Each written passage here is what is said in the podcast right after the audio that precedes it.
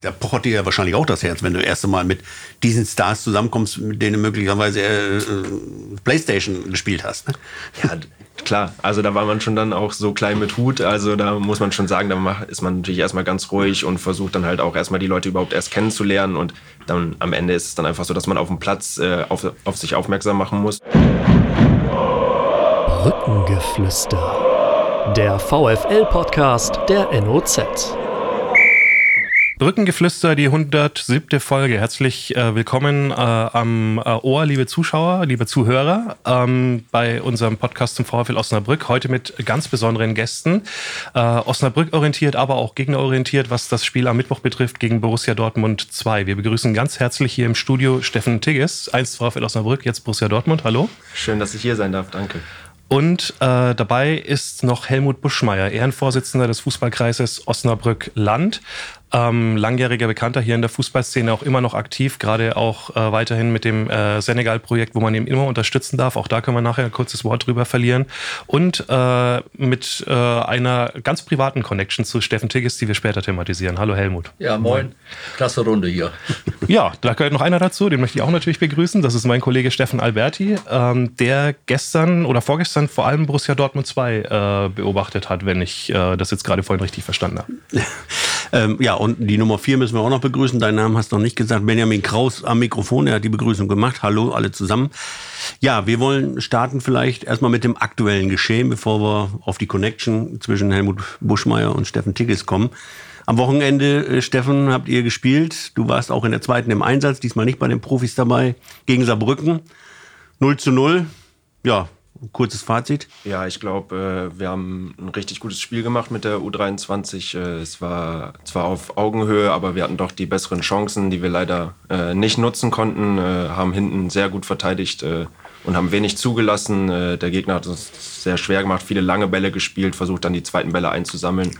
Ähm, das haben wir gut verteidigt, obwohl wir eine junge Mannschaft haben. Wir wollten viel Fußball spielen. Ähm, aber leider konnten wir im letzten Drittel so unsere Überlegenheit nicht äh, perfekt ausnutzen und haben viele Situationen gehabt, wo wir dann uns im letzten Drittel falsch entschieden haben oder zu unsauber geworden sind. Und ja, da muss man, glaube ich, auch äh, mal so 0-0 mitnehmen, vor allem, weil die Spiele davor auch in beide Richtungen hätten kippen können. Wir haben ja dann doch sieben Punkte aus drei Spielen, war ja doch dann ein sehr guter Start, äh, vielleicht nicht von allen so erwartet. Aber die Spiele hätten alle in andere Richtungen kippen können. Wir hätten in Zwickau hätten wir verlieren können oder noch unentschieden spielen können in der letzten Minute. Gegen Mannheim war es dann noch eine Elfmeterszene am Ende. Von daher glaube ich, dass man mit einem Punkt und dann acht Punkten aus vier Spielen, glaube ich, von einem guten Start reden kann von uns ist ja immer ein, äh, eine ganz spezielle Konstellation. Ne? Du hast das gerade gesagt, ihr habt viele junge Spieler, Borussia Dortmund U23 und dann trifft man oft auf so Truppen, gerade Saarbrücken, da fallen mir dann so Leute wie Dennis Erdmann ein, die dann dagegen halten und äh, richtig dazwischenhauen. Ähm, wie hast du das selber erlebt jetzt äh, am Samstag und äh, wie ist es, wie müsst ihr euch auf diese Spiele immer einstellen? Sagt ihr euch vor den Spielen immer so, okay, da kommt jetzt wieder so eine körperlich krasse Truppe, aber fußballerisch haben wir eigentlich ja mehr Potenzial? Ja, grundsätzlich schon. Also klar, man muss äh, immer aufpassen, dass man sich nicht ein bisschen aus dem Konzept bringen lässt äh, oder lässt. Ich glaube, äh, die Gegner versuchen das schon, äh, uns dann auch vielleicht ein bisschen zu provozieren. Äh, hat dann auch in der zweiten Halbzeit äh, gegen Saarbrücken jetzt relativ gut geklappt. Wir haben, glaube ich, dann noch drei gelbe Karten wegen Unsportlichkeiten und Meckerns dann noch bekommen. da hat so ein bisschen dann zum Ende so ein bisschen die Zielstrebigkeit gefehlt. Ähm, aber wir wollen uns eigentlich dann äh, relativ wenig auf den Gegner einstellen, wollen dann keine langen Bällen spielen, weil wir einfach äh, am Fuß stark sind, äh, Fußball spielen wollen. Und von daher äh, versuchen wir einfach unser Spiel aufzuziehen und, äh, glaube ich, da relativ wenig auf den Gegner einzugehen. Äh, klar analysieren wir die Stärken und Schwächen der Mannschaften aber wir versuchen schon unseren Stiefel dann auch durchzuziehen. Mhm. Helmut, du bist nicht nur äh, familienbedingt äh, Fan von, von Borussia Dortmund jetzt natürlich, sondern natürlich auch Fan des VfL Osnabrück und du verfolgst den Weg des VfL. Gestern das Spiel in Würzburg hast du, glaube ich, äh, ihr hattet selber eine Familienfeier, deine Frau ist 80 geworden. Herzlichen Glückwunsch nochmal an dieser Stelle hier. Genau. Ähm, konntest du gestern das Spiel wahrscheinlich nicht so sehen, ne? Nein, ich habe nur beim Kaffeetrinken erfahren, eins zu eins habe ich gesagt, das ist besser als verloren. Ja, auf jeden Fall. Steffen, du hast das aber verfolgt, ne? Wahrscheinlich, also rein berufsbedingt sozusagen ja auch diesmal, weil ihr spielt ja Mittwoch gegeneinander. Ja, natürlich. Ich verfolge den VfL sowieso. Ich bin ja auch äh, Fan durch und durch. Äh, das muss ich natürlich dann äh, Mittwoch ein bisschen zurückstellen, aber ich äh, verfolge das Spiel natürlich oder habe das Spiel so gut es ging verfolgt, habe mir dann die Highlights heute Morgen nochmal angeschaut. Äh, habe mich natürlich dann auch gefreut, äh, dass Sese, ein alter Freund von mir, getroffen hat. Ähm, ich glaube, grundsätzlich kann man, glaube ich, mit dem Punkt dann auch mal auswärts zufrieden sein. Ja, er hätte noch mehr Tore machen können. Ne? In der ersten Halbzeit hat er noch zwei, drei Chancen auch gehabt. Da hat er sich hinterher richtig drüber geärgert. Ähm, ja, ich war da. Ähm, bisschen ähm, wildes Spiel diesmal gewesen, fand ich. Ähm, sehr, sehr chaotisch zum Teil. Das ist aber auch, liegt vielleicht ein bisschen auch an der Würzburger Spielweise. Das ist oft da auch so in diesem Stadion mit der etwas seltsamen Atmosphäre. 2000 Leute. Ähm, erst ein bisschen wenig los. Eigentlich haben nur die Osnabrücker Stimmung gemacht. Dann gab es diese eine Szene, wo sich der äh, Bräunig, der Würzburger, verletzt hat, direkt hinter dem Tor, wo dann aus der VfL Fankurve ein paar Sprüche kamen, ähm, die jetzt auch nicht nur super geil waren, aber das hat dann dafür, dazu geführt, dass die Würzburger, das Publikum auch ein bisschen aufgewacht ist. Und danach war dann Stimmung drin. Da war man fast ein bisschen dankbar dafür, dass dann so eine äh, Lappalie sich dann äh, so ein bisschen dann die Fußballstimmung hochgezogen hat. Und dann war der VfL aber auch so ein bisschen im Spiel ab der 30. Minute und dann ging es ja gut hin und her. 1-1, ne? ähm, gerechtes Ergebnis, glaube ich. Hinterher ein paar Diskussionen noch über Schiedsrichterentscheidungen, aber ja, ich glaube, das war äh, in der Tat dann auch äh, ja, ein faires Endresultat. Ähm, Helmut, lass mal äh, über eure private äh, Beziehung ruhig gleich reden, für alle, die es nicht wissen. Ähm, du kennst Steffen schon ganz lange äh, und hast ihn immer, immer intensiver jetzt kennenlernen dürfen. Klär uns mal auf, äh, wie ist das gekommen und was ist da passiert in äh, Bad Iburg-Lane? Ich weiß, äh, mein erster Eindruck, wo ich die beiden auf dem Platz gesehen habe in der Halle, das war mal in Märzen. War mit Vater, waren die Jungs mit Vater Steffen da, Stefan Tigges. Und natürlich habe ich das als Ehrenvorsitzender vom Tosklane verfolgt, aber war nicht so im aktuellen Geschehen. Und äh, da ich jetzt mit Uwe Krebs als Lehrwart engen Kontakt hatte, habe ich das natürlich besonders verfolgt. Und irgendwann hieß es dann mal ja, Saran in heranwachsendem Alter sucht sich einen netten Freund und hat dann, glaube ich, bald sehr schnell Steffen gefunden.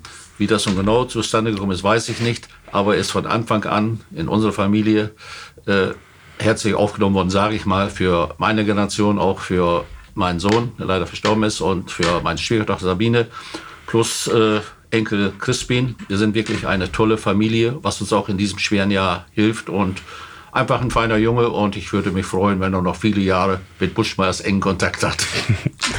Da kann Steffen wahrscheinlich äh, positiv in die Zukunft blicken. Ne? Also mittlerweile, ähm, gerade hat äh, Helmut schon gesagt, sowas wie zweite Heimat geworden.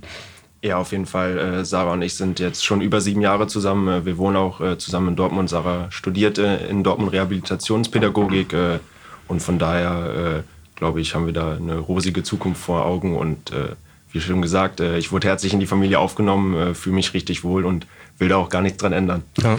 Ohne dass wir zu sehr ins Detail gehen, wie habt ihr euch kennengelernt? Was tatsächlich in, im Südkreis dann äh, dort vor Ort? Ja, wir sind äh, in eine Schule gegangen, in einer Stufe gewesen, äh, waren auch in einem Freundeskreis und äh, so hat sich dann der erste Kontakt ergeben und äh, da haben wir uns kennengelernt und ja, das hält jetzt seit über sieben Jahren. Mhm. Und Helmut, du hast äh, Steffen ja nun auch schon als, als Fußballjuwel heranwachsen sehen, ne? bevor er überhaupt ja. jetzt in die Familie Buschmeier eintrat. Ne?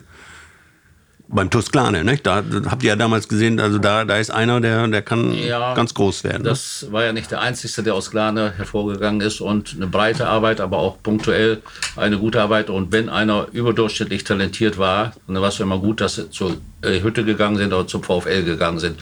Es war immer eine gute Zusammenarbeit aus Vereinssicht und Kreissicht zu den höheren Klassenvereinen, in diesem Falle zum VfL. Und wenn einer weiterkommen will, geht das nur über den VfL.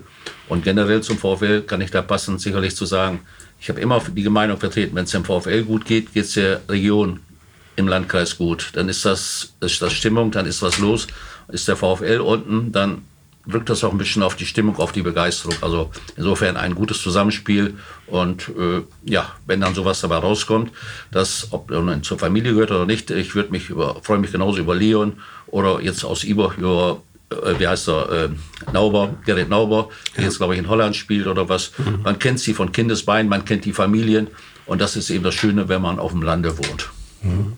Steffen, wen müssen wir denn Danke sagen aus der alten Glaner Zeit? Wer hat dich denn da so gut gefördert an, an, an alten äh, Trainern oder sonstigen Menschen, die, die da unterstützt haben? Ja, gut, danke muss man wahrscheinlich vielen Leuten sagen. Klar, meinen Eltern, äh, meinen Geschwistern, Leon, mit dem ich, glaube ich, äh, bestimmt 50 Prozent meiner fußballerischen Laufbahn, äh, wenn nicht sogar mehr, verbracht habe. Aber vor allem Oliver Möller war sozusagen mein einziger Trainer in Glane. Von dem bin ich dann äh, von der G-Jugend bis zur D-Jugend, äh, hat er mich trainiert, äh, hat mir vor allem den Spaß am Fußball vermittelt. Klar, auch einzelne Fertigkeiten, aber vor allem den Spaß. Wir hatten eine super Mannschaft, waren auch sehr erfolgreich in, in unserem Jahrgang und äh, wenn man jemandem Danke sagen muss, dann vor allem ihm, weil er mich zum Fußball gebracht hat. Ich äh, weiß nicht, ob jeder die Geschichte kennt, dass ich im äh, Kindesalter sage ich mal, äh, als ich Fußball gespielt habe oder als ich angefangen habe, nicht aussteigen wollte, weil mir zu kalt war. Und äh, er zum musste, ersten Spiel jetzt, ne? Ja, Ja. genau, Mhm. zum ersten Spiel. Und er musste dann äh, mich äh, und meine Mutter zusammen äh, überzeugen, dass ich wieder zum Fußball komme. Und äh, das hat sich ja dann auch doch am Ende ausgezahlt, auf jeden Zu Fall. kalt, also, also, wie, wie kalt war es tatsächlich?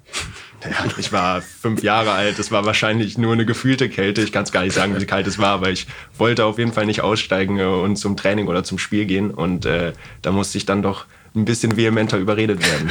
Okay. Mhm. Sehr cool. Und äh, ja, du sagtest ja gerade, Leon, dein Bruder, äh, natürlich ständiger Wegbegleiter, aber irgendwann musstet ihr euch ja dann auch mal fußballerisch gesehen trennen. Fiel das eigentlich schwer, so, wenn man so eine innige Beziehung hat im Bruderverhältnis? Es fiel nicht schwer, weil jeder von uns doch dann auch eine eigene Persönlichkeit ist und jeder seinen eigenen Weg gehen muss. Äh, Mein Weg führte dann ja weiter beim VfL und er ist dann ja nach äh, Aachen gewechselt zu Alemannia und äh, da muss sich jeder weiterentwickeln und wir haben immer noch ein sehr enges, sehr inniges Verhältnis, einfach weil wir einfach ja, gut miteinander auskommen und er ist ja jetzt diesen Sommer nach Rödinghausen wieder gewechselt, wohnt er jetzt hier wieder in Osnabrück. Und da sind wir natürlich auch ständig im Austausch über Fußball, aber natürlich auch äh, durch die Familie ist man natürlich auch automatisch immer im Kontakt. Steffen, das erste Spiel, was ich von dir so in Erinnerung habe, war ein B-Jugendspiel, Niedersachsen-Pokal gegen Hannover 96 auf dem Kunstrasen an der Illushöhe. Die habt ihr ziemlich weggehauen, ich glaube 3-4-0, also ziemlich deutliches Ergebnis, was damals ziemlich überraschend war. Ähm, und da lief dann äh, über die Außenbahn ein schon relativ großer Junge für das Alter, mit großen Schritten, äh, den Hannoveranern so ein bisschen davon und die haben so hinterher geguckt. Ähm, wir haben kurz gesprochen nach dem Spiel. Äh, kannst du dich so ein bisschen an die Zeit erinnern und auch verbunden mit der Frage, hat man da eine Vorstellung schon, ähm, ob es klappen kann mit dem Profifußball, wie es weitergeht? Denkt man da drüber nach? Hat man, hat man dieses große Ziel? Wie ist das? Ja, klar, äh, wenn ich, äh, als ich damals zum VfL gegangen bin äh, in der U14, hatte ich schon natürlich das Ziel, mich dann auch irgendwie weiterzuentwickeln und vielleicht auch im Profifußball Fuß zu fassen. Aber ich glaube, ich habe mit vielen Leuten in der U17, äh, U15, U19 zusammengespielt, wo man auch dachte, es sind richtig gute Jungs und die haben es auch nicht nach oben geschafft und machen jetzt ganz andere Sachen mit ihrem Leben, weil die außerhalb vom Fußball sind. Ich glaube, äh, damals hatten wir einen richtig guten Jahrgang zusammen, äh, eine richtig gute Mannschaft, haben dann auch in der U19 eine richtig gute Saison in der eigenen Bundesliga gespielt. Aber ich glaube, äh, grundsätzlich ist es dann auch vielleicht falsch, äh, sich zu sehr auf die Zukunft äh, zu fokussieren, weil man schon sich ja dann auch im Hier und Jetzt äh, in der Zeit dann auch entwickeln muss. Und ich glaube, man muss grundsätzlich vor allem sagen, dass man halt äh, sich auch äh, dann halt auch in der richtigen Zeit, zur richtigen Zeitpunkt am richtigen Ort befinden muss, äh, um äh, dann auch vielleicht den Sprung jetzt zu den Profis zu schaffen. Das haben viele, die wahrscheinlich äh, ähnlich quali äh, qualitativ hochwertig wie ich Fußball gespielt haben, dann vielleicht auch nicht geschafft, weil sie halt vielleicht äh, ja, zum falschen Zeitpunkt am falschen Ort waren. Helmut, wenn man Steffen so zuhört, oft ist es ja auch Kopfsache, ob man es nach oben schafft oder nicht. Ne? Der Junge ist klar, oder? Ja, die Frage habe ich nicht ganz verstanden, aber es wäre schlimm, wenn er kein Ziel hätte, nach oben zu kommen. Und ich habe immer den Eindruck gesagt und habe es auch im Freundeskreis erzählt, er ist mit beiden Beinen auf der Erde geblieben Genau, und geht ganz kontinuierlich seinen Weg. Und äh, zu ihm würde zum Beispiel ein Porsche nicht passen, sage ich mal. Und wenn er in Glane ist, die Kolpinger freuen sich, die anderen freuen sich, ist ein Glaner Junge geblieben. Und ich glaube, das ist auch wichtig für die Entwicklung, als wenn er sagt, ich bin in Dortmund und äh, bin da der große Star, passt gar nicht zu ihm. Er muss so bleiben und dann wird er auch weiterhin Erfolge haben. Ist aber auch was speziell äh, Glane, oder? Also immer wenn ich da so auf dem Platz bin, weil zum Beispiel die erste Spiele oder so, merkt man schon, ähm, da ist äh, Verbundenheit da im Verein und äh, die Leute irgendwie kennen sich länger und kommen gern wieder zurück auch. Also ich gebe das gerne weiter, aber ich glaube auch, dass es das auf vielen anderen Plätzen im Landkreis gibt. Das habe ich wirklich erfahren und ich habe heute auch als Oldie noch zu vielen anderen Kontakt da, wenn es nicht im Tagesgeschäft ist. Also ich fahre gerne nach Ankommen, ich fahre gerne nach Hollage oder nach Landorf oder La. Überall vielleicht ein bisschen unterschiedlich da. Aber äh, es ist schon ein toller Verein und ich war ja bis 93 Vorsitzender und wie der sich entwickelt hat vom Fußball. Tischtennis ist leider, leider eingegangen zum Gesundheitssport mit dem Sportpark da. Das Team hat tolle Arbeit geleistet und allmählich, äh, die Glaner sind hier vielleicht mitunter etwas langsamer, aber allmählich kapieren sie das auch, dass jetzt ein ehrlicher Sportpark ist. Ich war jetzt vor 14 Tagen mit meiner Corona-Sportgruppe da, dass einige nicht aus Glane kommt, aus Lienen oder aus Landorf, gesagt haben, Donnerwetter, was der TUS da hat. Und das gehört ja dem TUS. Und da ist ganz solide gemacht worden. Und wenn sie ein paar Miese auf dem Konto haben, stehen Werte wie Grundstücke dagegen. Und die Konstellation ist schon in Ordnung. Punktuell würde ich jetzt mal aus der Fußballersicht sagen, würde ich mir schon wünschen, dass so die Politik hätten, dass sie in der Bezirksliga oben mitspielen. Also Kreisliga ist mir da ein bisschen zu wenig. Mhm. Tischtennis, aber das ist nur am Rande, das, das hätte ja ein ganz großer Standort dort werden können. Nicht? Also ja. wenn man überlegt, was da alles schon äh, passiert ist und welche Erfolge die eingefahren haben. Schade eigentlich, dass es nicht weiterging, aber das ist ein anderes Thema und nicht in ja. diesem Podcast. Wir kommen wieder zurück zu Steffen, zum VfL. Dein Debüt ist ja ähnlich mit Pannen verlaufen, wenn man so will, im Profibereich, wie damals äh, in, in, der Jugend, äh, als Kind, wo du nicht aussteigen wolltest. Am 12.12.2015 Profidebüt beim VfL, dritte Liga gegen Erzgebirge Aue, kommst rein für Alvarez. Tolles Gefühl sicherlich und dann musst du äh, Viertelstunde später verletzt wieder raus. Ne? Hast du da noch Erinnerungen? Ja, ja, ich habe auf jeden Fall noch Erinnerungen. Natürlich ein äh, schöner Tag für mich gewesen. Äh, kleine Erinnerung habe ich jetzt immer noch. Äh, ich habe eine kleine Narbe am Kopf äh, von einem Kopfballduell, glaube ich, mit Patrick Breitkreuz war es, glaube ich, damals. Äh, sind wir beide zum Kopfballduell hochgestiegen und ja, dann Kopf an Kopf geraten und ich glaube, äh, er hatte sowohl auch eine Platzwunde als auch ich. Ähm, ich wurde dann noch ausgewechselt. Ich glaube, äh, Joe Ennox war damals ja der Trainer, hatte gehofft, äh, dass wir dann vielleicht in den letzten Minuten nochmal in Überzahl weiterspielen können, weil es bei mir dann doch ein bisschen länger mit Tackern und so und Turban gedauert hat. Aber eine kleine Erinnerung an mein erstes Profispiel habe ich dann immer noch, da wachsen auch keine Haare mehr. Das heißt, an dieser Stelle äh, ja, kann ich mich immer dran erinnern dann. Mhm. Heimspiel unter Flutlicht, wenn ich es richtig im Kopf habe, ne? Äh, müsste es gewesen sein. Nee, ich glaube, es war einfach äh, samstags mittags, okay. ganz normal 14 Uhr, aber wahrscheinlich war es dann schon am Ende ein bisschen dunkler. Das ist ja dann mal Richtung Ende Dezember. Ja, jetzt im Winter war genau. Also irgendwie dunkle Atmosphäre und ziemlich im Mittelfeld, glaube ich. Also ein bisschen weiter vorne gewesen. Ne? Aber das, äh, ja, das war noch die Erinnerung daran. Da ging's los. Ähm, ist ja auch äh, spannend, wenn man dann so als Jungspund reinkommt. Äh, war wahrscheinlich für äh, dich und auch für Sese Klaas, der ja so ein bisschen dieselbe Schiene mitgemacht hat, gar nicht so schlecht, dass dann mit Joe Ennox ein Trainer da war, der euch schon äh, relativ lange kannte, ne? Ja, ja, Joe Ennox war ja vorher lange äh, dann äh, Jugendtrainer, U23-Trainer, war dann eigentlich eingeplant für die U19, äh, ist dann ja dann, äh, dadurch, dass Mike Walpurgis entlassen wurde, äh, hochgezogen worden als Trainer für die Profis. Und ich glaube, er hat es äh, vor allem so ein bisschen reingebracht, dass dann immer mehr auf die Jugend gesetzt wurde, dass immer mehr Leute auch dann im Training der Profis integriert wurden. da hatten wir natürlich, auch Leon durfte dann ja zu den Profis hochkommen und mittrainieren und dann auch, ja, auch mitspielen. Und äh, ich glaube, da hat er das äh, wesentlich geprägt, dass es da eine Durche oder eine große Durchlässigkeit im Verein gibt und die auch dann immer mehr äh, erweitert wurde und ausgebaut wurde. Mhm. Kam ja noch ein paar nach, wenn man jetzt noch an Felix Agut denkt, zum Beispiel als einen weiteren Namen. Ist ja eigentlich schon erstaunlich, wie viele da rauskommen, obwohl ja immer äh, gesagt wird, dass die Bedingungen an der Illushöhe jetzt im Vergleich gerade auch zu anderen großen Nachwuchsleistungszentren gar nicht so geil sind. Ähm, ist das äh, vielleicht dann sogar auch ein Erfolgsgeheimnis, dass äh, ihr jungen Leute auch es damals dann vielleicht auch irgendwie gelernt habt, euch mit dem einfach, was ihr habt, zufrieden zu geben? Ich glaube grundsätzlich, dass es auf jeden Fall äh, eine Qualität von den Spielern, die aus Osnabrück kommen, ist, dass man halt mit, auch mit wenig zufrieden ist. Ähm, ich glaube aber, dass vor allem in der Jugend vom VfL gut gearbeitet wird, dass die Trainer mit Leidenschaft, mit Herzblut dabei sind. Klar, es sind nicht die besten Bedingungen vielleicht, dass man nicht immer das große Geld hat, um die neuesten Bälle zu haben, sondern man ist einfach zufrieden mit dem, äh, was man hat. Aber es wird einfach gute Arbeit geleistet, es wird gut gescoutet. Wir hatten immer eine gute Mannschaft. Äh, und vor allem auch halt gute Trainer, die wirklich äh, alles für den Verein gegeben haben, für uns Spieler auch immer alles gegeben haben und äh, da glaube ich, dass das auch ein Grund ist, warum dann halt auch viele Spieler aus Osnabrück äh, dann auch den Sprung in den Profibereich geschafft haben. Mhm. Gut, Joe Ennox, genau, der hatte ich äh, im Grunde dazu gebracht, dass du dein Profidebüt feiern konntest und dann später äh, wurde Joe Ennox ja dann entlassen und Daniel Thune kam. Und äh, Daniel Thune hat dich ja dann auch mehr und mehr reingezogen, wobei man offen gesagt in, in der Phase eigentlich immer so einen Eindruck hatte, irgendwie fehlte dieses letzte Quäntchen bei Steffen Tickets, immer wenn er reinkam. Und, und Daniel hatte ich ja nun auch äh, äh, als Linksverteidiger gerne mal gestellt, ähm, was ja eigentlich gar nicht deine Position ist, obwohl du sie in, in einigen Spielen doch gut ausgefüllt hast, würde ich äh, sagen, aus meiner Erinnerung. Ne? Ja, auf jeden Fall. Also es war schon so, ich hatte auch das Gefühl, dass dann immer irgendwie ein bisschen was gefehlt hat in ein paar Situationen. Kann ich mich erinnern, dass ich mich dann vielleicht auch falsch entschieden habe. Äh, dann vielleicht auch nicht die besten Leistungen auf den Platz gebracht habe, wenn ich dann eingewechselt wurde oder eingesetzt wurde. Das war auf jeden Fall so, wie du auch schon sagst, äh, die Linksverteidigerposition oder links in der Fünferkette haben wir dann ja auch oft gespielt oder habe ich dann oft gespielt.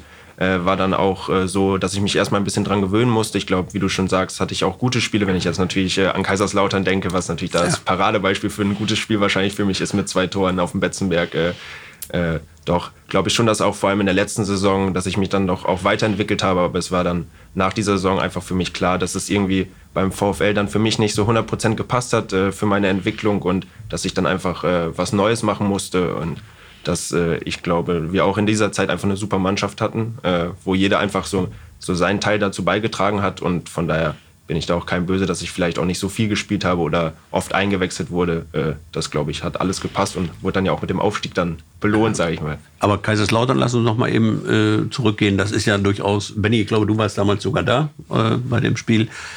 Das war eine Sternstunde beim VfL, oder?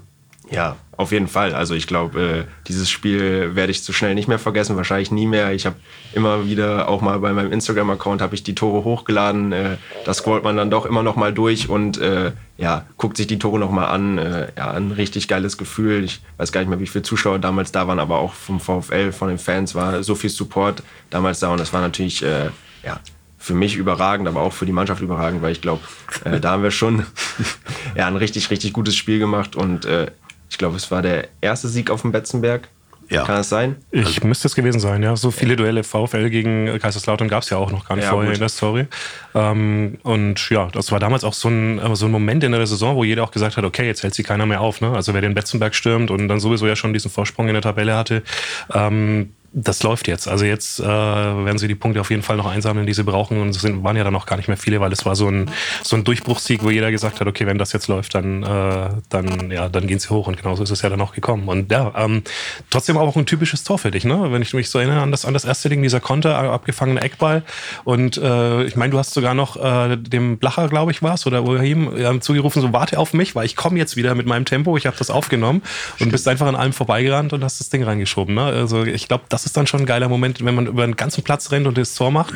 Ähm, viel besser geht's nicht, oder?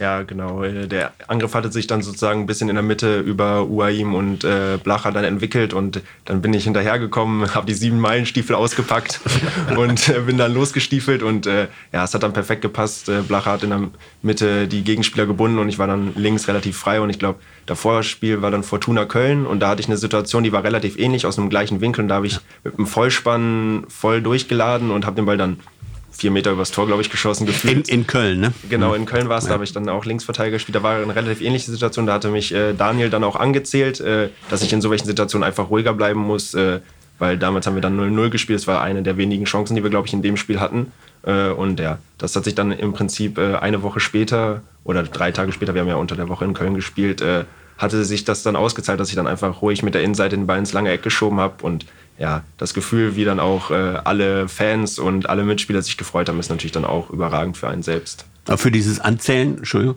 ähm, da hat Daniel sich nachher aber auch entschuldigt, ne? dass er da vielleicht ein bisschen zu forsch dich kritisiert hat nach diesem Spiel bei Fortuna Köln. Ne?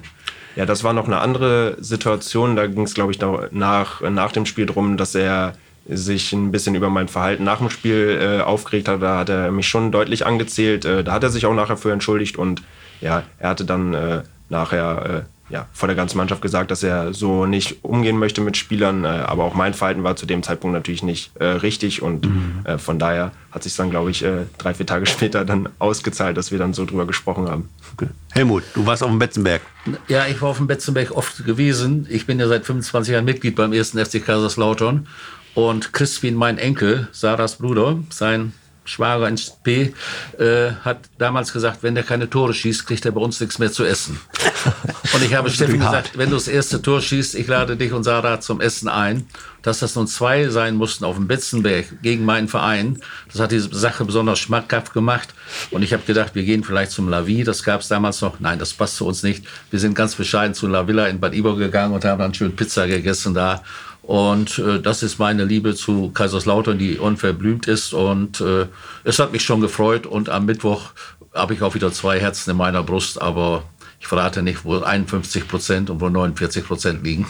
Dann äh, sparen wir uns die Nachfrage, aber erzähl ganz ger gerne ganz kurz, wie das äh, zustande gekommen ist mit äh, Kaiserslautern. Äh, Das ist ja ganz spannend. wir hatten Berti Fuchs hier in der beschissenen Werkstatt. Das war ein ganz schlimmer Besuch, unpersönlich. Das habe ich Gustl Wenzel erzählt, damals NFV-Präsident. Der hat das Uwe Seeler erzählt. Der hat das Fritz Walter erzählt. Und dann ist Fritz Walter gekommen in den 80er Jahren, 88 glaube ich. Und da ist eine Liebe zu Pfalz entstanden. Äh, heute noch bestehend durch den Fritz Walter Sekt, den ich euch gerne mitgebracht habe. Genau, da müssen wir eben erklären, nicht? also ist ja kein Fernsehen, sondern Ja. Radio. Wir haben hier drei Fritz Walter Sektflaschen bekommen, werden wir natürlich. Mega. Vielen Ja, Dank. Bei einem großen Sieg werden wir die köpfen. Und äh, der damalige Präsident, jetzt jüngst verstorben, Norbert Tienes, war Kolpinger. Und dann habe ich das über diese Beziehung hingekriegt, dass wir mit der Kreisauswahl der C-Jugend ein Vorspiel machen konnten in, auf dem Betzenberg gegen Dortmund. Und äh, so ist das dann entstanden. Dann wurde Fritz Walter Grünkohlkönig. Das ist wirklich eine Freundschaft entstanden. Und mein erster Enkel ist am Tag des 75. Geburtstages von Fritz Walter geboren. Drei Wochen später war er bei uns, hatte den kleinen Jan im Arm. Ich habe viele Freunde in der Pfalz und so ist das halt entstanden und es ist für mich ein Spaß. Ich kostet, glaube ich, 48 Euro Jahresbeitrag. Ich bin stolz, dem Verein von Fritz Walter und Freunden weiterhin anzugehören und die, meine kleine Rente gibt das her. Und das ist eben äh, Helmut Buschmeier und Kaiserslautern. Ich bin auch sehr froh, dass es, glaube ich, in Schwacksdorf sogar einen Fanclub des ersten FC Kaiserslautern gibt. Und es tut ein bisschen weh, dass so ein traditioneller Club in der dritten Liga spielt. Ich will jetzt nicht weiter sagen, HSV gehört auch in die Bundesliga und Schalke, aber das ist ein anderes Thema. Aber Kaiserslautern in der dritten Liga, das passt nicht in diese Welt. Der Fritz Gra Walter, der wird sich im Grabe umdrehen. Mhm. Ja, aus unserer Sicht, wo wir hier am Tisch sitzen, ist es ein Vorteil, weil dann haben wir auch äh, jeweils zwei schöne Spiele gegen den Verein, weil sie jetzt auch eben halt Ja. bei, bei uns in der Klasse sind. Das äh, ja, hat Steffen Tigges mit Sicherheit auch nichts dagegen, nochmal äh, hinzufahren jetzt dieses Jahr, äh, wenn es denn dann passt.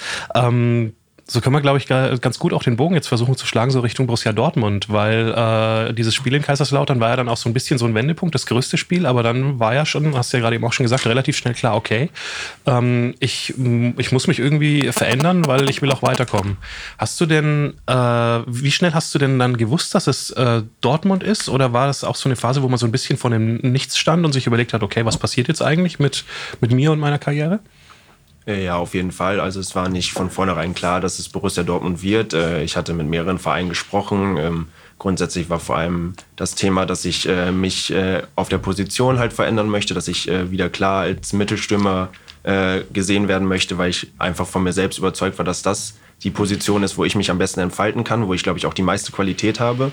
Und äh, da war vielen Vereinen war das nicht so richtig klar, weil wie schon gesagt in der Saison davor habe ich natürlich äh, viel Linksverteidiger gespielt, links in der Fünferkette wurde zwar auch ab und zu mal vorne eingewechselt, aber nicht äh, vermehrt.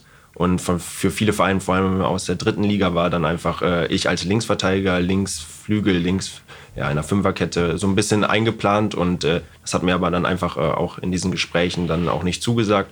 Und äh, beim BVB hatte ich richtig gute Gespräche. Da kannten sie mich vor allem aus der U-Nationalmannschaft, wo ich dann ja auch als Stürmer gespielt habe. Und so hat sich das dann relativ äh, schnell eingestellt, dass ich äh, für mich äh, erachtet habe, dass das so der nächste richtige Schritt ist. Viele hatten dann ja auch gesagt, es ist wirklich richtig, zu einer U-Mannschaft zu gehen, äh, in eine zweite Mannschaft zu gehen, wo dann viele junge Spieler sind, auch eine Liga runterzuwechseln nach einem Aufstieg. Aber für mich war es einfach ganz klar, dass äh, ich glaube, dass das für meine Karriere am besten ist, Spielzeit zu bekommen, mich noch weiterzuentwickeln.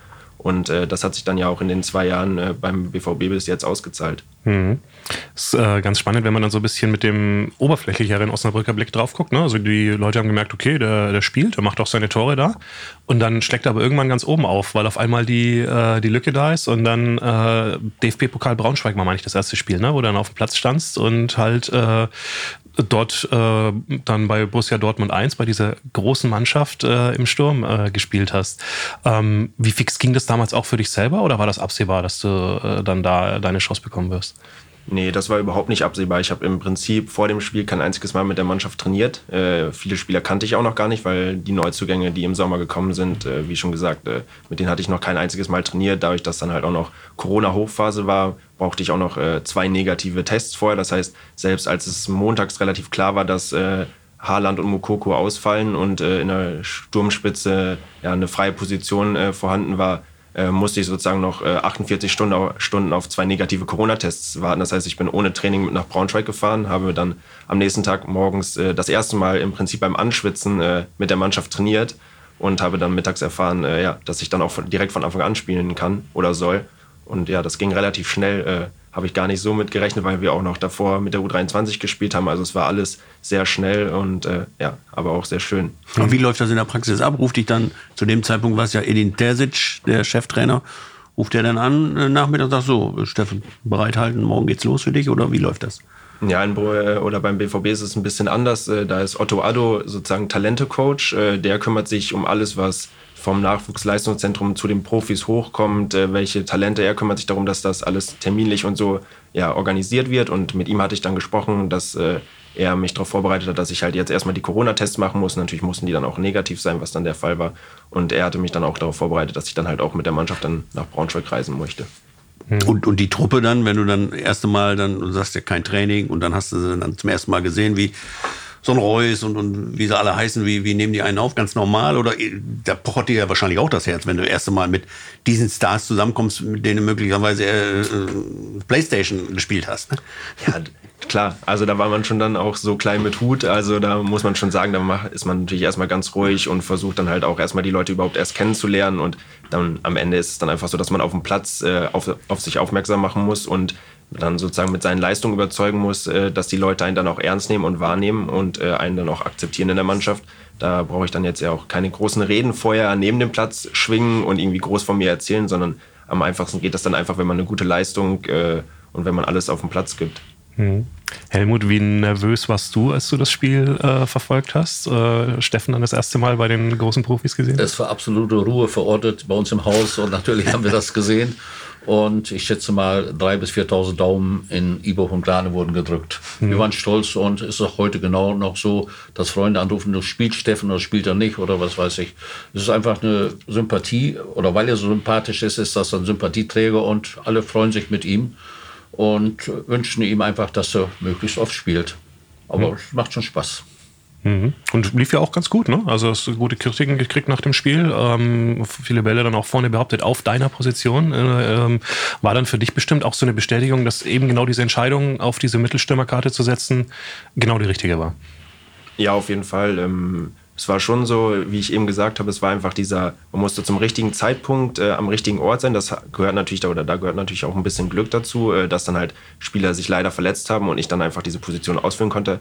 Aber am Ende musste ich dann halt äh, auch Leistung bringen und wie du schon gesagt hast, die Kritiken von der Medien oder von der Presse waren gut, aber auch äh, vom Trainerteam. Und ich glaube, wenn ich da keine gute Leistung äh, gebracht hätte, dann wäre es alles, hätte sich das alles nicht so, auch mit einem Profivertrag und so gar nicht so entwickelt, sondern es war einfach dieses Spiel, so eine Initialzündung, dass dann ich auch mehr auf mich aufmerksam gemacht habe, auch innerhalb des Vereins. Äh, weil, wie schon gesagt, vorher war ich äh, auf keiner Karte von irgendjemandem, habe keiner mit trainiert. Und das hat sich dann alles durch dieses Spiel erst ergeben und äh, ja, das waren die Anfänge dann. Hm. Und jetzt äh, dann doch regelmäßiges Training mit äh, Erling Haaland zum Beispiel. Ähm, ist ja dann bestimmt jetzt auch sowas wie ein, gut, Vorbild ist ein großes Wort, aber du kannst dir viel abgucken von ihm wahrscheinlich jetzt, ne? Ja, lustigerweise ist er ja deutlich, oder was ist deutlich, aber zwei Jahre jünger als ich, aber natürlich äh, der Spieler ist, äh, wie man ihn auch in der Bundesliga kennt, überragend, auch im Training. Äh, so eine Dynamik und so ein Ehrgeiz, äh, den habe ich vorher noch nicht gesehen. Und äh, ja, ich glaube, da bin ich jetzt kein Hellseher, wenn ich sage, dass er eine Riesenkarriere vor sich hat. Äh, auch in seinen jungen Jahren wird er wahrscheinlich noch einige Schwankungen äh, unterliegen. aber grundsätzlich ist es schon ein Vorbild in der Art, auch wie er Fußball spielt. Ja, wie er sich auch versucht weiterzuentwickeln, wie professionell er auch neben dem Platz ist. Das kriegen ja dann halt auch nur die wenigsten mit. Äh, mhm. Aber da Sag gerne mal, das wäre nämlich tatsächlich meine nächste Frage gewesen. Wie ist der so drauf? Das äh, kriegt man dann über die Medien tatsächlich weniger mit? Also auf jeden Fall erstmal sehr sympathisch, äh, sehr offen, versucht auch viel mit einem zu reden, versucht auch viel zu erklären und einen immer wieder zu pushen. Äh, das äh, ist auf jeden Fall so. Auch in seinem jungen Alter versucht er dann auch äh, vielleicht für uns Stürmer auch so ein bisschen voranzugehen und einfach auch Sachen zu zeigen, so wie er die sieht und dann halt natürlich, äh, wie er sich äh, auf Spiele vorbereitet, äh, wie er regeneriert, was man alles mitbekommt, wie viel er dann auch neben dem Platz äh, für seinen Körper tut und dass er maximal leistungsfähig ist, das ist äh, schon beeindruckend. Was macht er anders als, als du? Wenn, wenn du sagst, wie er regeneriert ist, hat er da ein anderes System oder was macht er da? Was, was, was, sag vielleicht so ein Beispiel, wo du sagst, da, da, da kann ich nur von lernen und da schaue ich zu ihm auf. Ja, also erstmal die Zeit, die er sich einfach nimmt. Ich will jetzt gar nicht so sehr ins Detail gehen, weil es natürlich auch sehr in seinen privaten Bereich ja. geht. Äh, das möchte ich äh, ja auch dann nicht äh, so an die Öffentlichkeit geben, aber wie er dann sich Zeit nimmt im Kraftraum, wie er sich vor- und nachbereitet vor Trainingseinheiten. Und es ist einfach so, dass äh, wir viele englische Wochen haben, dass wir wenig Zeit haben zum Trainieren, äh, gerade in der Zeit, wenn dann Champions League ansteht, Pokal, Länderspielpausen etc. Wie viel Zeit er sich dann auch einfach, obwohl wir schon viel unterwegs sind, sich dann nach dem Training nimmt, äh, auch richtig zu essen, richtig zu schlafen. Ich glaube, da hat er auch einen eigenen Rhythmus für sich entwickelt, äh, so wie ich das mal von ihm gehört habe. Das ist äh, schon beeindruckend. Ich glaube, wenn man da mit ihm spricht, da kann man immer viel rausziehen und dann viel auch mitnehmen. Mhm. Das ist gerade für euch in der Position, ihr kriegt ja dann doch einiges ab äh, mit den Innenverteidigern. Das ist so körperliche Stabilität äh, und ja, Verletzungsresistenz, sage ich jetzt mal, ist ja echt ein Faktor. Also das ist bei, bei ihm ja, der immer sich mit voller Wucht in die Zweikämpfe schmeißt. Klar ist jetzt auch ist schon das eine oder andere Mal ausgefallen, aber eigentlich ist der Junge stabil. Ne? Also das ist ja auch ein Grund, warum man so eine große Karriere äh, eben vorhersagen kann. Aber das ist bei dir ja eigentlich auch so. Ne? Also äh, du kannst, konntest ja auch die letzten Jahre super durchspielen eigentlich. Ja, ich hoffe auch, dass das so weiter bleibt, dass ich mich genau nicht, nicht weiter verletze oder dass ich mich überhaupt verletze. Ja, man muss da aber auch viel für tun. Ich äh, mache viel Stabi-Training, äh, viel Krafttraining einfach, um äh, ja auch im Ober Oberkörper stabil zu sein, weil die meisten Verletzungen äh, passieren einfach, wenn du unvorhergesehene Einflüsse von außen hast durch Verteidiger und dich dann einfach äh, ja nicht äh, stabil genug halten kannst und dich dann vertrittst oder wie auch immer. Und von daher versuchen wir dann schon mit unseren Athletiktrainern vor allem dann auch im Stabilitätsbereich dann äh, viel zu arbeiten. Mhm. Und immerhin, äh, die Autogrammjäger haben dich hier und da ja auch schon mit ihm verwechselt, nicht? Dann, wo sie dann meinten, wenn du da mit äh, Cappy durchgehst, dass, dass du Erling bist. Ne? Ja gut, die Größe und die blonden Haare machen es dann. Äh, ja, es ist mir schon ab und zu passiert, dass dann Dortmund-Fans dann doch, äh, als ich durch die Tür gekommen bin, Haaland geschrien haben. Äh, da musste sie dann immer leider enttäuschen, äh, dass ich es dann nur bin. Äh, sie würden dann, glaube ich, lieber ein Foto und ein Autogramm von Haaland dann haben. Mhm. Also das ist seine Unterschrift noch nicht gelernt oder so. Das nee, nee, nee. Auf gar keinen Fall. Nochmal in die aktuelle Saison. Jetzt warst du ja Samstag wieder äh, in der U23 aktiv. Wie, wie ist das so im, im täglichen Ablauf? Äh, wann weißt du, dass du möglicherweise bei den Profis wieder dabei bist? Äh, jetzt am Mittwoch wirst du auf jeden Fall gegen den VfL auflaufen. Gehen wir mal von aus. Kann ich tatsächlich jetzt noch nicht sagen. Äh, tatsächlich nicht, nee, oder? Also das ist äh, grundsätzlich bin ich äh, vollständig. Kannst du hinweisen für die Hörer, wir nehmen Montagmorgen auf, also wir sind genau. zwei Tage vom Spiel. Das ist ja immer ganz spannend, weil die ja später dann irgendwie zuhören. Aber äh, genau, also zwei Tage vom Spiel ähm, oder eineinhalb. Äh, Dienstag, ja, zweieinhalb. Äh, also kommt die Ansage noch. Ja, grundsätzlich bin ich natürlich äh, vollständiges Mitglied des Profikaders. Das heißt, äh, da bin ich natürlich erstmal abhängig, was äh, der Trainer Marco Rose grundsätzlich mit mir vorhat. Äh, normalerweise jetzt zum Beispiel Samstag war es jetzt so, da wird dann freitags äh, vor der Abfahrt nach Freiburg von den Profis entschieden, wer nicht im Kader ist äh, oder beziehungsweise wer dann im Kader ist und mitfliegt. Wenn ich dann nicht im Kader bin, dann steht es immer frei, dadurch, dass ich ja auch noch unter 23 bin oder beziehungsweise unter die 23-Regel falle dann äh, auch bei der U23 Spielpraxis zu sammeln und äh, mitzuspielen. Und dadurch, dass jetzt äh, so ein bisschen eine andere Voraussetzung Richtung Mittwoch ist, da die Profis nicht spielen, äh, aber dann schon freitags wieder gegen Hoffenheim spielen, ist dann immer die Abwägung, wenn ich dann Mittwochs spielen soll und Spielpraxis sammeln, dass ich dann halt vielleicht freitags auch nicht im Kader bin. Äh, und da ist dann immer, ja, muss dann immer geschaut werden nach den Spielen, auch wer verletzt ist, wer vielleicht angeschlagen ist. Äh, da wie schon gesagt, wenn ich dann Mittwoch spiele, bin ich dann für Freitag äh, wahrscheinlich auch eher raus, weil dann natürlich ein Tag Pause dann doch äh, sehr wenig ist. Mhm. Wie sehr spielt denn dann die persönliche Bindung von dir in Richtung Osnabrück eine Rolle? Also ich denke mal, du hättest ja bestimmt Bock jetzt zu spielen am Mittwoch, das kann man ja auf jeden Fall sagen. Ähm, und ähm, ist das dann vielleicht auch für so einen Verein ein Punkt, wo man sagt, ja komm ey, lass, lass ihn spielen gegen seine alten Leute, das ist doch für alle Beteiligten eine coole Sache. Das kann ich natürlich äh, schwierig äh, beurteilen, wie es für den Verein ist. Ich glaube, äh, grundsätzlich für mich, ich hätte riesig äh, Lust und äh, Bock, äh, gegen VfL zu spielen. vor 7000 oder mehr als 7000 Zuschauern, Flutlicht Bremer Brücke. Ich glaube, da geht jedem Fußballfan und jedem Fußballspieler ein bisschen das Herz auf. wieder in die alte Heimat ist für mich natürlich auch was Besonderes. Ähm, aber da wird, glaube ich, eher weniger Rücksicht drauf genommen, sondern es wird dann halt auch geschaut, was dann halt für den Verein und was für die Profis am besten ist und am wichtigsten ist. Aber du würdest schon brennen. Also ich meine, es könnte auch das Gegenteil sein. Du könntest sagen, ist mir vielleicht gar nicht so, äh, so recht, wenn ich spiele und wenn möglicherweise noch ein Tor mache. Das ist ja auch blöd, ne? Also die Fans fragen dann immer, jubelt er dann oder jubelt er nicht? Hast du da schon drüber nachgedacht? Nee, da habe ich mir keine Gedanken drüber gemacht. Äh, erstmal muss ich ja wissen, ob ich spiele. Das ist ja Punkt eins. Äh, aber ich würde schon brennen. Ich hätte schon riesig Lust, äh, auch gegen viele alte Gesichter zu spielen. Ähm, ich hätte, selbst wenn ich nicht spielen würde, würde ich, glaube ich, ins Stadion gehen, äh, wenn wir dann vom Training, wenn das alles passt. Das habe ich mir alles schon so überlegt. Äh, aber ich glaube, mit dem Jubeln oder nicht, äh, ich glaube, selbst wenn ich jubeln würde, wenn ich ein Tor schießen würde und ich spiele, glaube ich, kann man mir das nicht auslegen, dass ich jetzt irgendwie den alten Verein vergessen habe, sondern ich bin dem Herzen immer noch äh, beim VfL und vor der Saison habe ich gesagt, ich kann gerne 36 von 38 Spielen gewinnen. Äh, gegen den WVB 2 muss ich dann vielleicht ein bisschen, äh, ja, dann auch mhm. da dem VfL dann nicht, viel, nicht so viel Glück wünschen, äh, aber ja, ich freue mich auch schon auf jeden Fall, selbst wenn ich nicht spiele, das äh, Duell am Mittwoch dann auch zu sehen. Mhm. Gibt es, äh, weil du es gerade angesprochen hast, gibt es noch Kontakte in die jetzige Mannschaft? Also ein, zwei Jungs waren ja schon da, als du auch noch da warst.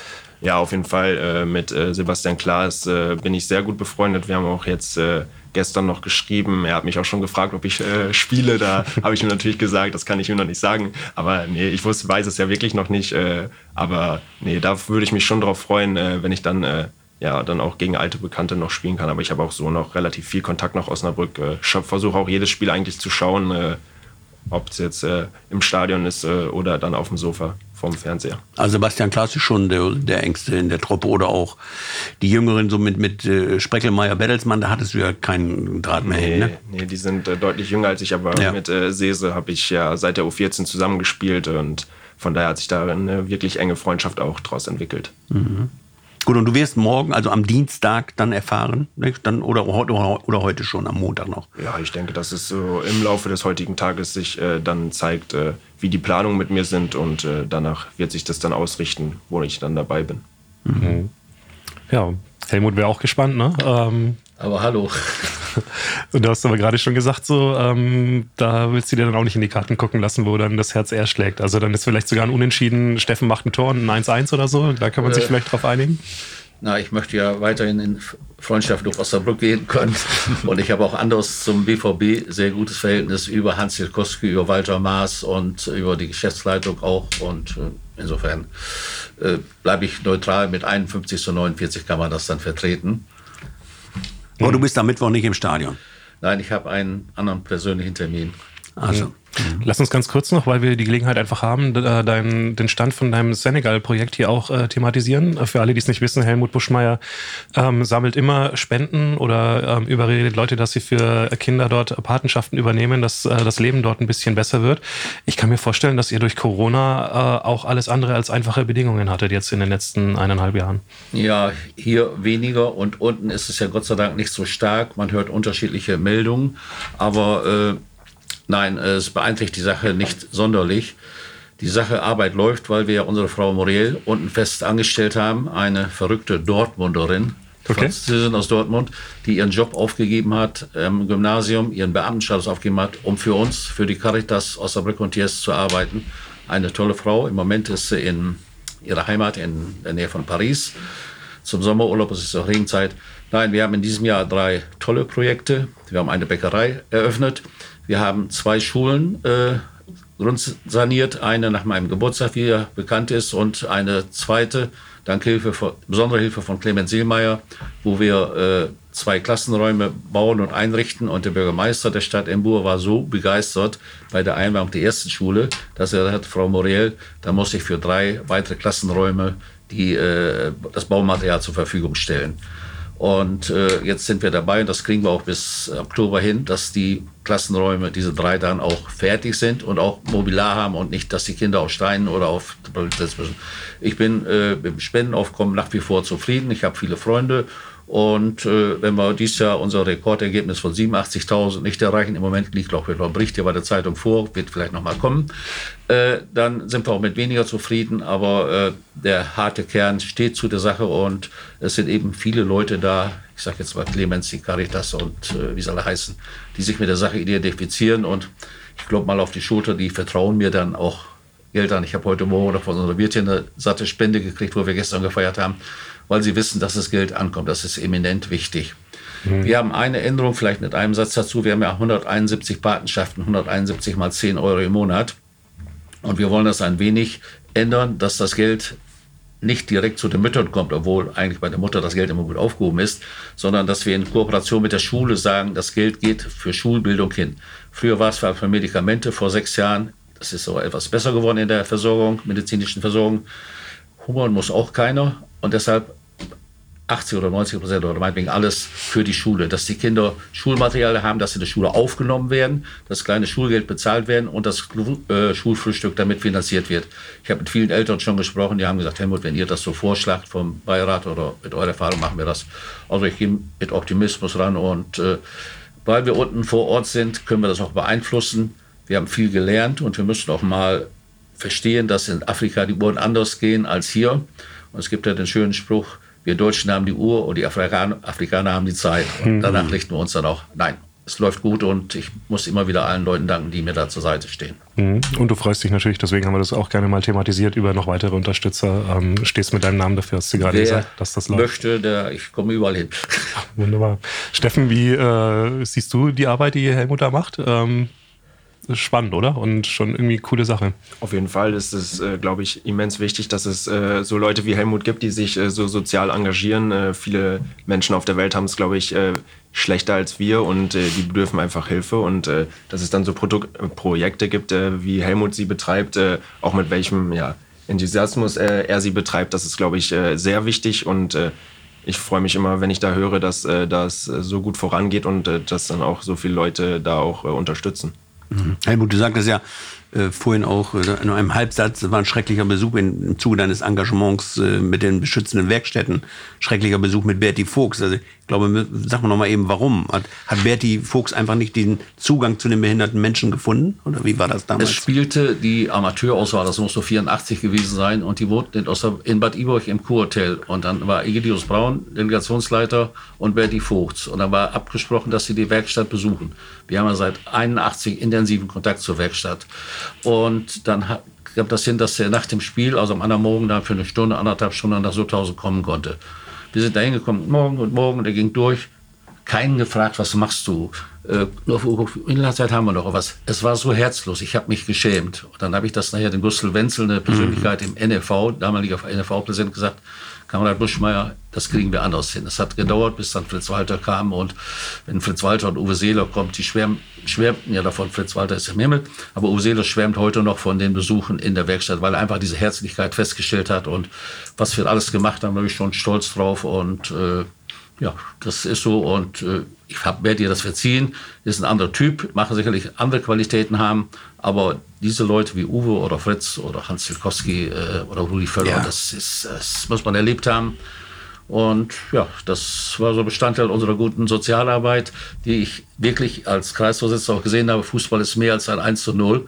Und deshalb ist auch der Egidus Braun für mich noch das große Idol. Ist zwar 15 Jahre älter als ich, aber ich habe viel von ihm gelernt. Fußball mhm. ist wirklich mehr als ein 1 zu 0 und Fußball kann so viel. Oben und unten. Und ich erwarte einfach Vorbildfunktion, die ich in vielen Jahren beim DFB und beim NFV vermisst habe. Und ich habe nie Angst gehabt, in Basikhausen mal zu sagen, das ist so, das ist so. Wir haben hier in Osnabrückland immer unseren Laden in Ordnung gehabt und weil wir unseren Laden in Ordnung hatten, konnten wir auch Sozialarbeit machen und dann war es einfach das äh, Sahnehäubchen auf der Arbeit und manche haben das anders gesehen und es gibt auch Leute oben, die für die Sozialarbeit nur Worte haben, aber keine Taten. Mhm. Und Leute wie Eugen Gehlenburg und so weiter, äh, die wirklich dann auf der Linie Egidus Braun schwimmen und auch Theo 20er, muss ich sagen. Ich war im September noch mit ihm zusammen. Äh, die haben mich schon geprägt und da bin ich ja froh, dass ich diese Leute kennengelernt habe oder noch kenne. Hm, wir sind im regelmäßigen Austausch zu, diesem, äh, zu den Entwicklungen beim Verband. Wir werden beobachten, wie es da weitergeht und ähm, hoffen, dass äh, da die Kurve gekriegt wird, weil die letzten Jahre, du hast das ja selber eben angedeutet, halt alles andere als positiv waren. Ähm, wir sind in der Nachspielzeit, 48 Minuten sind vorbei. Lass versuchen, noch so einen ganz kleinen sportlichen Abschluss zu finden. Äh, Steffen, wie siehst du denn die neue VfL-Mannschaft? Ist ja ganz spannend, was da passiert ist. Ne? Die äh, alte Achse ist geblieben, Kühn, äh, Taffertshofer und die zwei Innenverteidiger oder drei, wenn man äh, Eule Bärmann noch mit dazu nimmt. Ähm, und dann haben sie einen Haufen junge Leute geholt äh, mit Potenzial, die da jetzt losrennen. Ähm, gestern hat man vielleicht so ein bisschen die Grenzen gesehen der Möglichkeiten, aber ähm, dennoch äh, ein spannendes Projekt, oder? Auf jeden Fall. Ich habe äh, bis jetzt äh, fast nur Positives gehört vom Trainerteam, äh, von der Mannschaft. Äh, ich glaube, wenn man die Spiele gesehen hat, jetzt Wiesbaden, und Duisburg, dass es dann auch vor allem andere Ergebnisse hätten sein können, äh, dass die Mannschaft wirklich sehr, sehr guten Fußball gespielt hat, äh, sehr intensiv, sehr aggressiv, äh, sehr zielstrebig. ich glaube, das kann man hier in Osnabrück auch ja auch nur positiv sehen, auch diese Leidenschaft, die sie an den Tag gelegt haben. Wenn man natürlich das Pokalspiel gegen Bremen als Paradebeispiel nimmt, was für Leidenschaft hier herrscht, wenn Publikum wieder da ist, das ist, glaube ich, für viele was ganz Besonderes. Jetzt die letzte oder das letzte Jahr hatte man das ja ganz wenig. Da kann schon dieser Funke überspringen und ich glaube, wie das alles mitgenommen wird, äh, da ist eine richtig gute Entwicklungsmöglichkeit. Viele junge Spieler, wie du gesagt hast, äh, entwicklungsfähig. Äh, die brauchen sicherlich auch äh, Zeit, um sich dann auch an die dritte Liga anzupassen. Da gibt es ja andere Anforderungen als vielleicht in der Regionalliga oder in der zweiten Liga. Und von daher glaube ich, dass äh, hier was äh, richtig Spannendes entstehen kann. Mhm. Und jetzt äh, deine U23, um es mal so auszudrücken, dagegen. Ähm, richtig viel Qualität, richtig viel, auch richtig viele Jungs mit Potenzial. Glaubst du, das wird am Mittwoch so ein Spiel, wo äh, fußballerisch richtig was geboten wird? Ähm, wie äh, schätzt du das ein? Ja, ich glaube schon. Also wir haben auf jeden Fall mit der U23 den Anspruch, äh, fußballerische Lösungen zu suchen, Fußball zu spielen, äh, aber können auch dagegenhalten. Und ich glaube, es wird ein Spiel sein, das intensiv sein wird, das hin und her gehen wird, äh, es viele Torchancen geben wird, äh, wo viele Tore fallen werden. Und ich glaube, das wird äh, Flutlicht an der Bremer Brücke. Es wird ein richtig, richtig geiles Spiel, glaube ich. Mhm. Gut, und der VfL, äh, ja, was heißt Druck? Druck ist immer da, jedes Spiel, aber am Mittwoch, äh, so ein Dreier würde jetzt, äh, sag mal, auch für das Tabellenbild, obwohl sie ja alle sagen, sie schauen noch nicht drauf, aber wenn jetzt am Mittwoch erneut gepatzt wird, dann wird die Kluft ja natürlich schon wieder ein bisschen größer zur, zur Spitze. Und sag mal, auf Tuchfühlung zur Spitze will man ja bleiben, ne, Benny? Also das. Ach, ich gehe davon aus, klar. Also da wird das würde der Trainer auch unterschreiben, klar. Ähm, ja, gut. Spannend wird ja sein, was noch passieren wird auch, ähm, äh, ob die Mannschaft noch ergänzt wird und wie, wie da auch die Möglichkeiten sind. Aber auch das ist, ist dann ein Thema für die, für die, für die nächsten Tage, denke ich.